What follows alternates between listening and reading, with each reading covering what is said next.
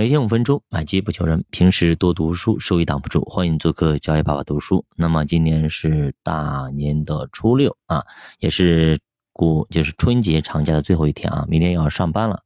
那么今天我们聊一个概念，就是从经济角度来解读一下，到底咱们需要多少钱？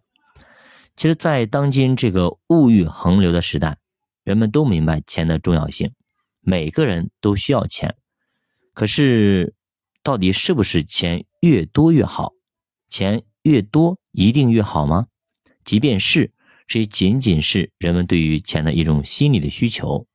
这里要介绍的货币需求，指的是货币的有效需求。具体就是指啊，经济主体，比如说居民、企事业单位等等，在特定利率下，能够并愿意以货币形式持有的数量，它是一种经济需求。是由货币需求能力和货币需求愿望共同决定的一种有效的需求，是一种客观的需求。首先，我们聊一下货币需求的分类。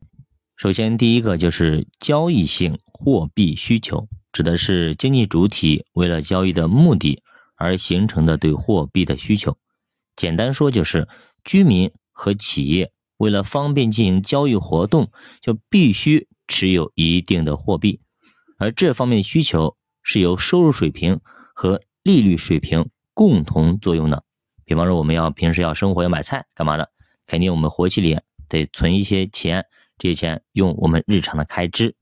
第二个，预防性货币需求指的是人们为了防范风险或者预防意外事故的发生而形成的对货币的需求。比方说，对吧？我们一般会留一笔钱。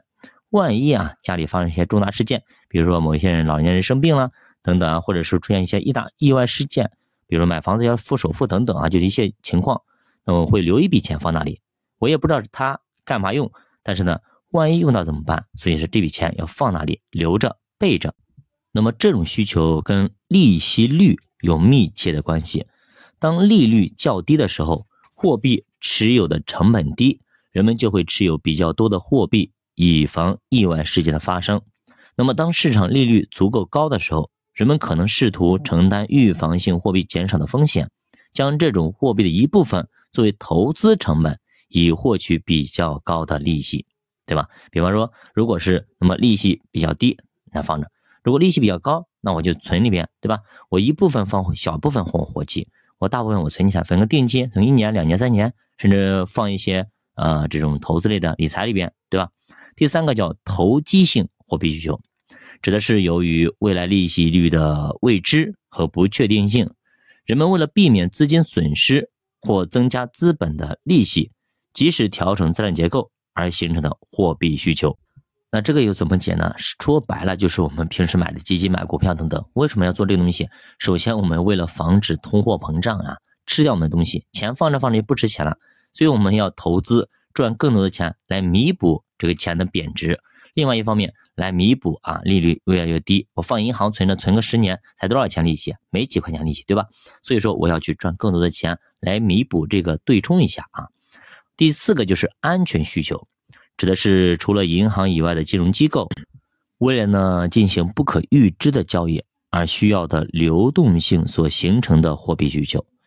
由这方面需求的原因是，经济主体对于未来的状况不确定或者不能准确的啊确定，收入越高，安全需求的实际范围就越大，那么即可预见的交易数额也越大。那么影响货币需求的因素呢，主要是第一个收入状况啊，你收入一个月收入十万，跟一个月收入一万那不一样，收入状况水平决定货币需求的主要因素，而这个因素具体又可以分为收入水平和收入差距两个方面。在一般情况下啊，货币需求量跟收入水平成正比。当居民、企业等经济主体的收入增加的时候，他们对于货币的需求也会增加。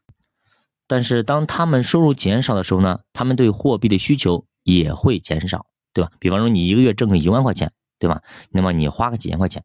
但是如果你一个月挣十万，你会花几万；如果你一个月可以挣一一百万，对吧？那你花个几十万随便花。对吧？就这个情况。第二个，消费倾向。那么消费倾向也是影响货币需求的一大重要因素。它指的是消费支出在收入中所占的比重。在这里，我们假设人们的支出倾向只有消费和储蓄两种，那么与消费倾向相对应的就是储蓄倾向。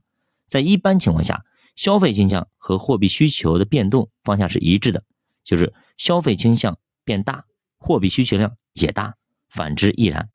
其实跟我们刚刚举的例子一样的，一个月你收入一万块钱，你就是花个两千，存个两千，对吧？剩下贷款还一还。如果你收入十万，对吧？你花个两万。那么存个两万，剩下还一还，对吧？如果你一个月那么赚个一百万，甚至几百万，那你随随便你存个几存个一百万，存个几十万，花个几十万都随便，对吧？就是这个意思啊。你挣的越多，可能花的越多，存的也越多。第三个就是利率水平啊，在市场经济中，利率是调节经济活动的重要工具。在一般情况下啊，利率如果上升，货币需求会相应的减少，因为这个时候人们会加大投资力度。以获取更高的利息，而利率如果下降，货币需求就会相应的增加。可见，利率跟货币需求呈负相关的状态。第四个，信用制度是否健全？如果一个社会信用比较发达，信用制度较为健全，人们在需要货币的时候，能够容易的获得资金或者贷款，那么整个社会所需要的货币量，相对于信用不发达。信用制度不健全的社会所需要的量就会少一些啊。比方说，本来呢，我我这里要存个呃十万块钱，对吧？但是呢，我随便去信用卡里去借一点，对吧？我会去银行借点信用贷款，我随便借个二十万、三十万都都可以。那这个时候，我手上放个几万块钱就行了，我就没必要再放个十万、二十万的放着，就是这个意思。那如果你没有这么健全的一个信用制度，我去借信用贷款很麻烦，就借不到。那这个时候你必须得存个十万、二十万的。是这个意思。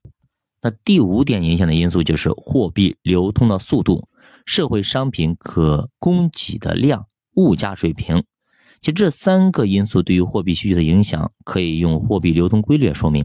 具体就是说啊，如果以 M 代表货币需求量，P 代表物价的水平，Q 代表社会商品的可供量，V 代表流通的速度，那么根据货币流通规律有个公式。M 等于 PQ 除以 V，可见啊，物价水平和商品的可供给量同货币需求成正比，那么货币流通速度同货币需求成反比。您学会了吗？九八读书陪你慢慢变富，我们下节再见。